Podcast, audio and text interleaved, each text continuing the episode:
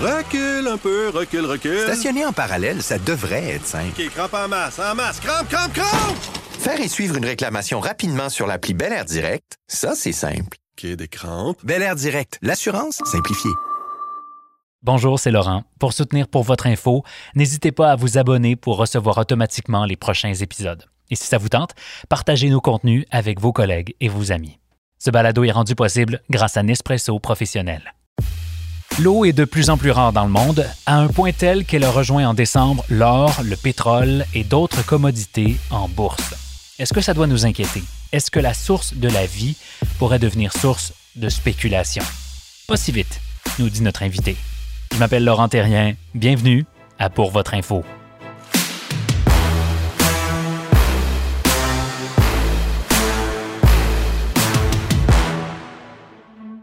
Cape Town, it could become the first major city in the world to run out of water.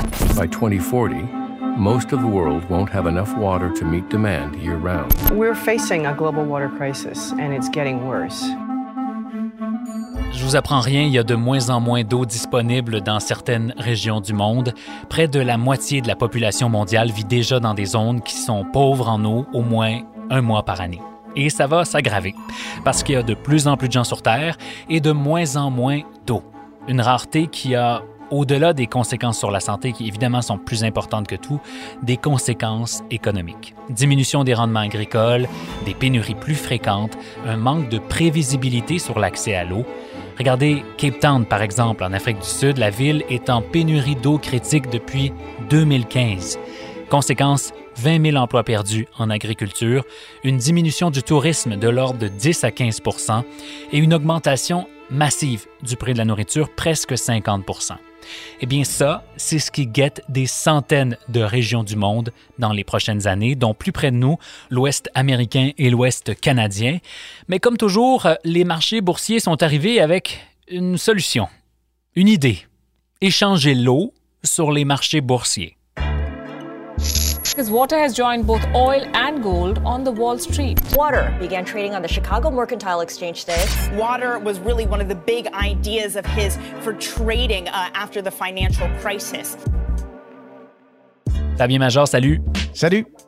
Fabien Major est un ancien animateur de radio, croyez-le ou non. Il a changé de carrière à l'âge de 33 ans pour devenir conseiller financier. Aujourd'hui, il est à la tête de Major Gestion Privée, une succursale d'Asante qui compte plus d'un demi-milliard d'actifs sous gestion. C'est peut-être un professionnel de la finance, mais c'est d'abord et avant tout un très bon pédagogue. Fabien, d'abord, dis-nous comment c'est possible d'échanger de l'eau sur les marchés boursiers? Comment ça marche? Bien, les marchés fonctionnent toujours sous le principe de l'offre et la demande. Et la demande d'eau potable ou encore de l'eau qui peut servir en agriculture a été plus forte, surtout dans l'Ouest américain avec les incendies en Californie, Mhm. puis l'état de sé- sécheresse qui perdure maintenant depuis euh, bientôt huit ans. Alors, bien évidemment, les fermiers, les agriculteurs, les municipalités doivent s'approvisionner et doivent aussi planifier. C'est pour ça maintenant qu'il y a un marché de l'eau.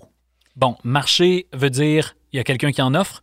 C'est qui qui met l'eau en vente sur les marchés? Je sais que ça peut sembler un peu niaiseux comme question, mais il me semble que c'est la base. En fait, c'est des gens d'affaires qui ont, décidé, avec des infrastructures, d'acheminer l'eau dans d'immenses bassins. Et ces bassins se comptent en millions de gallons. Et évidemment, euh, il y a des quantités, parce qu'on ne peut pas acheminer une quantité d'eau et déplacer comme ça des millions de, gallons facilement. Et ils sont mis aux enchères carrément. Et sur les marchés boursiers, notamment Chicago, on peut négocier autant de l'huile d'olive, du café, du jus d'orange que maintenant de l'eau. Bon. Ce que tu me dis là, ça fait naître à peu près 100 000 questions, à commencer par peut-être la plus évidente. Est-ce qu'on doit se réjouir de ça? Est-ce que c'est une bonne chose que l'eau transige sur les marchés? Est-ce que ça devrait nous inquiéter ou est-ce que ça devrait nous rassurer? Ben, c'est inquiétant et rassurant du côté des fermiers. On pense aussi à, à- à toute l'industrie du vin, les raisins, les fraises, euh, tous les fruits californiens qui, qui nous viennent, qui nous sont acheminés et qui a de l'exportation partout dans le monde. Alors, les fermiers doivent être en mesure de, de planifier et prévoir. La matière première, ben, on a la terre et la deuxième, le deuxième élément important pour les fermiers, c'est sûr, c'est l'eau pour oui. faire pousser tout ça. Et ça prend une espèce de contrôle. L'ensoleillement, c'est pas un problème Californie, mais acheminer l'eau, c'en est un. Et de ce côté-là, autant les fabricants d'avions doivent réserver leur quantité s'ils veulent, par exemple, fabriquer des avions à partir euh, d'aluminium ou, d'autres euh, métaux, d'autres commodités. On doit réserver le prix d'avance. Et ça sert à ça, les marchés, à anticiper, planifier et d'être en mesure aussi de fixer un prix. Si on veut que notre bouteille de vin se retrouve sur les étalages à 10, 15, 20 dollars, il faut savoir combien nous coûte à produire cette bouteille et l'eau est une partie importante dans l'équation. Fabien, on vient de traverser deux semaines folles sur les marchés. On a entendu beaucoup parler de spéculation. Est-ce que l'investisseur en toi est inquiet du risque qu'il y ait de la spéculation sur la source même de la vie? Euh, oui, euh, c'est certain qu'il y a une source d'inquiétude parce que les spéculateurs sont, partout. Ils peuvent spéculer et parfois se mettre ensemble sur telle, telle denrée et faire basculer le prix ou encore le faire monter. Et sur les écarts de prix, c'est là qu'ils vont faire de l'argent.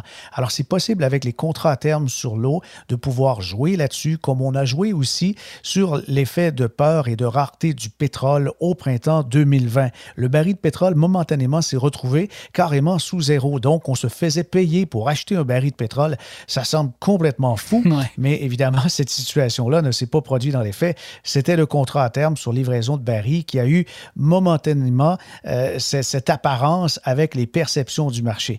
Ça peut être inquiétant, mais d'un autre côté, la technologie me rassure puisqu'il y a des technologies aujourd'hui qui vont permettre très, très, très rapidement d'obtenir de, l'eau potable à moindre coût en dessalant, en faisant une désanalisation carrément de l'eau de mer. OK. Donc, euh, si je te suis, ça veut dire qu'on aurait euh, une offre qui serait presque infinie si on fait ça, si on réussit à désaliniser l'eau. Donc, euh, s'il y a une offre presque infinie, les prix devraient rester bas, puis c'est moins intéressant pour les investisseurs à ce moment-là. Oui, exactement. Mais quand même, il y aura toujours une valeur à l'eau puisqu'il faut l'acheminer. C'est le transport. C'est hmm. aussi une, variable importante dans le prix de l'or puisqu'il faut l'entreposer, il faut le sécuriser. Et dans le cas de l'eau également, il faut la sécuriser pour éviter la contamination. Il faut l'acheminer et c'est très lourd, les citernes d'eau, etc. Il y aura donc toujours une valeur réelle, même si on, est capable de trouver de l'eau potable. On sera peut-être davantage capable avec la technologie d'en avoir euh, euh, plus, plus, plus qu'on le souhaite. Hmm. Est-ce que euh, il y arrivera un jour, Fabien, où tu penses qu'on va suivre le cours de l'eau euh, au bulletin de nouvelles de fin de soirée comme on le fait présentement avec le cours du Brent? Est-ce qu'on va en venir là? Peut-être. En fait, les changements climatiques pourraient changer carrément la donne parce qu'avec un réchauffement euh, général du climat, il y aura évaporation, il y aura aussi des, effets non voulus dans certaines régions et des changements de climat et ça pourra vouloir dire aussi que des endroits très denses en population pourraient en, manquer versus d'autres en avoir trop. Euh, tout ça, ça, me questionne et je serais quand même pas surpris qu'on puisse euh, voir justement le, cours de l'eau est affiché durant un, butin ou une émission comme Zone Économie. On revient dans quelques minutes.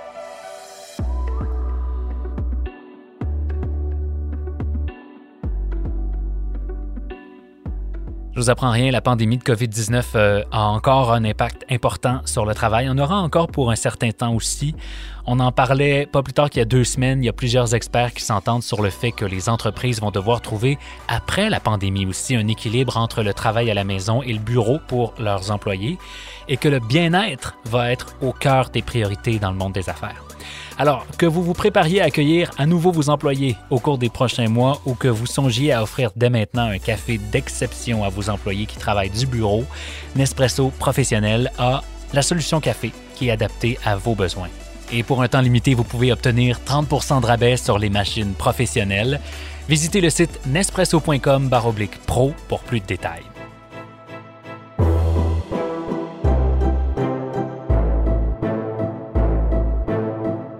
Fabien Major, j'ai une question qui relève davantage de l'éthique peut-être pour toi. Euh, que ce soit bon ou pas bon, est-ce que c'est au marché boursier de déterminer les fluctuations du prix de l'eau? Tu sais, je le disais tantôt, c'est pas comme n'importe quelle commodité. On parle d'une ressource qui est absolument fondamentale pour vivre. Je pense aux autres commodités, le pétrole, l'or. Tout le monde peut vivre sans or, mais il n'y a personne qui peut vivre sans eau, Fabien. Non, mais ils le prennent ce rôle et on va pousser plus loin. Peut-être qu'un jour, on va aussi négocier l'oxygène euh, qu'on respire. Peut-être qu'on pourra en arriver là si les changements climatiques euh, continuent de causer problème. Dans le cas de l'eau, c'est arrivé après euh, l'huile, après aussi le, brocoli, le blé et, toutes les céréales, également le bœuf, qui sont aussi des denrées dont les prix sont négociés sur les marchés. Hmm. Donc, comment on s'assure que ça verra pas mal, au-delà de la technologie, au-delà du fait qu'on pourrait désaliniser l'eau, euh, comment on s'assure qu'il n'y ait pas de dérapage?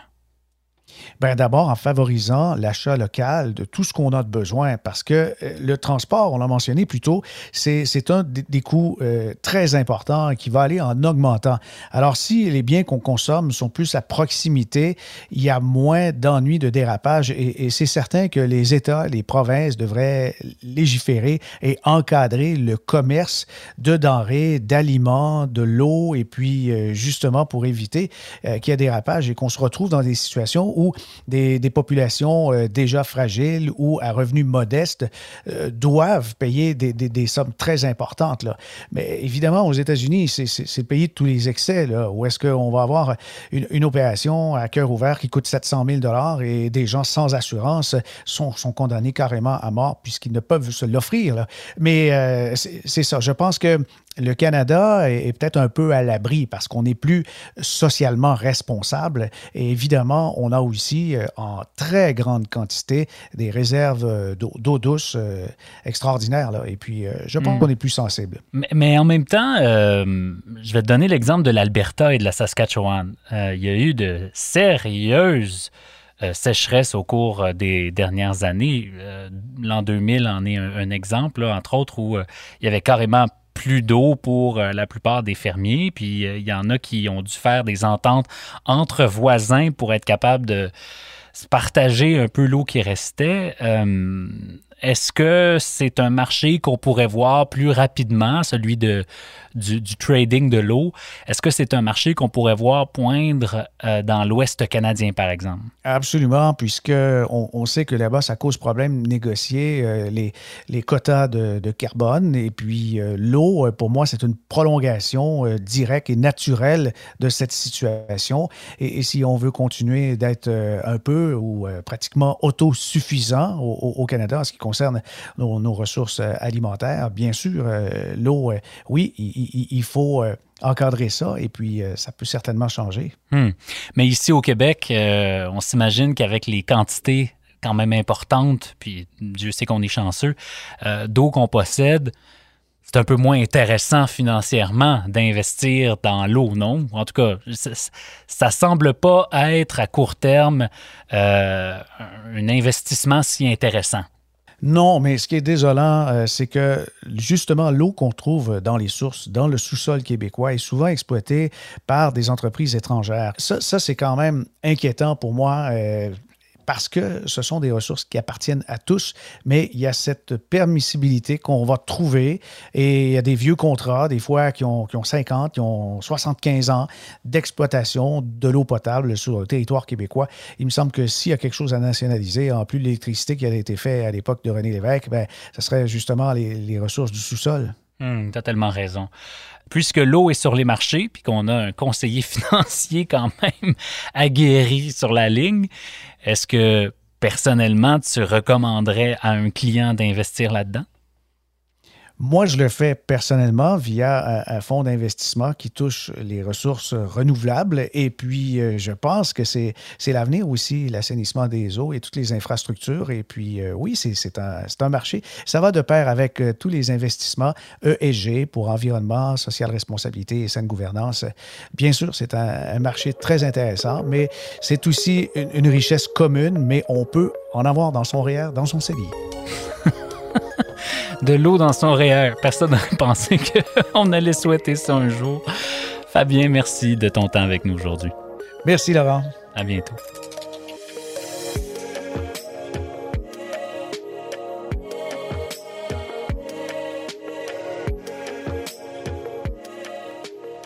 En terminant, voici ce que vous devez savoir. Ce que vous devez savoir, c'est deux nouvelles qui ont marqué l'actualité économique cette semaine et que vous devriez savoir si vous êtes en affaires au Québec. La bataille euh, a officiellement commencé entre Apple et Facebook. C'est que la dernière mise à jour du système d'exploitation mobile d'Apple va obliger les éditeurs d'applications à demander l'autorisation de leurs usagers pour traquer leurs données.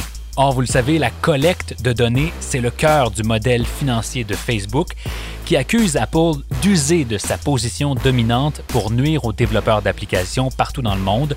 Ce à quoi Tim Cook, le président d'Apple, a répondu Si une société est fondée sur la capacité à tromper les utilisateurs, sur l'exploitation des données, sur des choix qui n'en sont pas, elle ne mérite pas nos éloges, elle mérite notre mépris. Aïe aïe aïe. Et l'économie du Canada aurait reculé de 5% en 2020 après la chute de mars et avril. L'économie canadienne a constamment repris de la vigueur pendant les sept mois, mais le rythme de cette reprise ralentit. En novembre, la croissance était à peine de 0,7% et des estimations préliminaires pour décembre laissent présager 0,3 En comparaison, l'économie américaine, elle, aurait reculé de seulement 3,5% au cours de l'année. Malgré tout, plusieurs économistes croient que les chiffres du mois de novembre sont en fait une bonne nouvelle, même s'ils laissent présager bien des obstacles avant un retour à une économie du niveau pré-pandémique. Voilà, c'est tout pour nous cette semaine. N'oubliez pas de vous abonner et de partager pour votre info dans votre réseau. Pour nous, ça fait toute la différence. Pour votre info est un balado rendu possible grâce au travail de Charles Prémont à la recherche et à la coordination et grâce à Laurence Pérus et Valérie Landreville chez Nespresso. Je m'appelle Laurent Terrien. C'est un plaisir de vous parler toutes les semaines et on se reparle la semaine prochaine. Recule un peu, recule, recule. Stationner en parallèle, ça devrait être simple. OK, crampe en masse, en masse, crampe, crampe, crampe! Faire et suivre une réclamation rapidement sur l'appli Bel Air Direct, ça, c'est simple. OK, des crampes. Bel Air Direct, l'assurance simplifiée.